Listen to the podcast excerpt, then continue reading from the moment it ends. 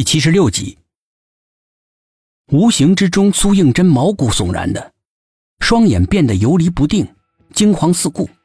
他小心翼翼的四处走动，不敢发出一点声音，生怕是惊动了什么。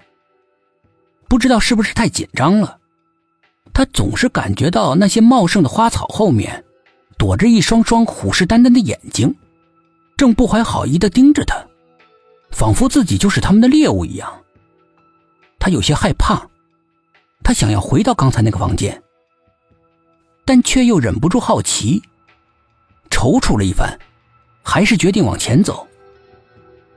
突然，他听到了一个极其细微的、悉悉嗦嗦的声音，好像是有人踮起脚尖，故意轻手轻脚的走。果然有人。苏应真敏捷的往身后的花丛里面一闪，躲了起来。警惕的注视着四周。刚才那个声音好像就是在附近的。苏应真侧起了耳朵，声音又神秘的消失了，而四周并没有什么地方有异状，一切看起来似乎很平静。但是苏应真觉得，平静的背后肯定是隐藏着什么大阴谋。他的双眼到处看着。目光落在了不远处的一丛美人蕉花丛，美人蕉正在怒放，红的艳丽，黄的华丽，开的灿烂，近乎妖异。美人蕉宽大的叶子猛烈的抖动了起来，苏应真的心里面一惊，一颗心飞到了嗓子眼儿。他沉思了好久，犹犹豫豫的。从藏身的花丛背后走了出来，提心吊胆的一步一步的走向了美人蕉花丛。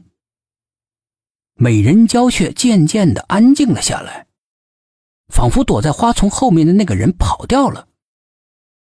苏应真突然产生了一种奇怪的感觉，这种感觉迫使着他很想扒开美人蕉看一看。他的手刚刚触碰到美人蕉绿油油的叶子。突然，从里面跳出个黑影，在他眼前一晃，倏的一下不见了。苏应真完全没曾料到，吓得惊呼一声，节节的往后退。但是他发现，站在地上的是一只纯黑色的老黑猫，对着他喵一声叫，逃掉了。苏应真的目光惊疑的看着那个猫的背影。他总觉得那只猫的眼神很熟悉，在哪儿见过呢？他苦苦的回忆着。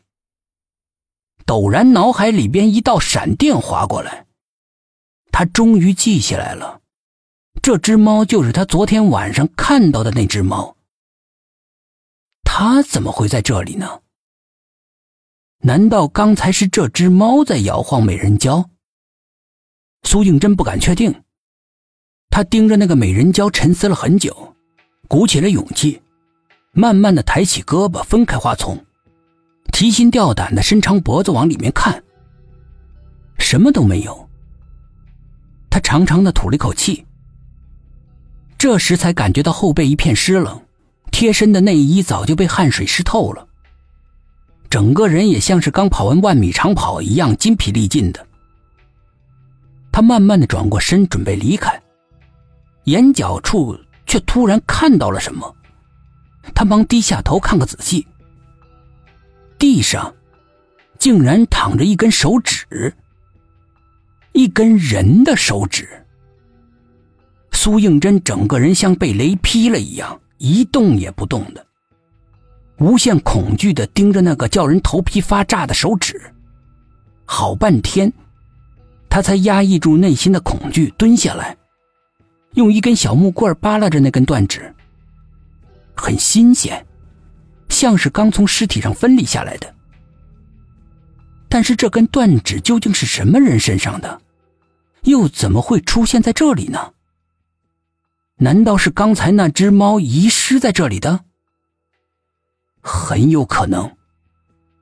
可是他又是在哪儿找到的？莫非？苏应真猛地回过头。惊疑不定的盯着那丛美人蕉，慢慢的从地上站起来，屏住呼吸，悄无声息的、慢慢的再次走了过去。他刚要伸手分开花丛，背后有阴冷的气息靠近，还不等他回头一看究竟呢，一个冰冷的东西搭在了他的肩上。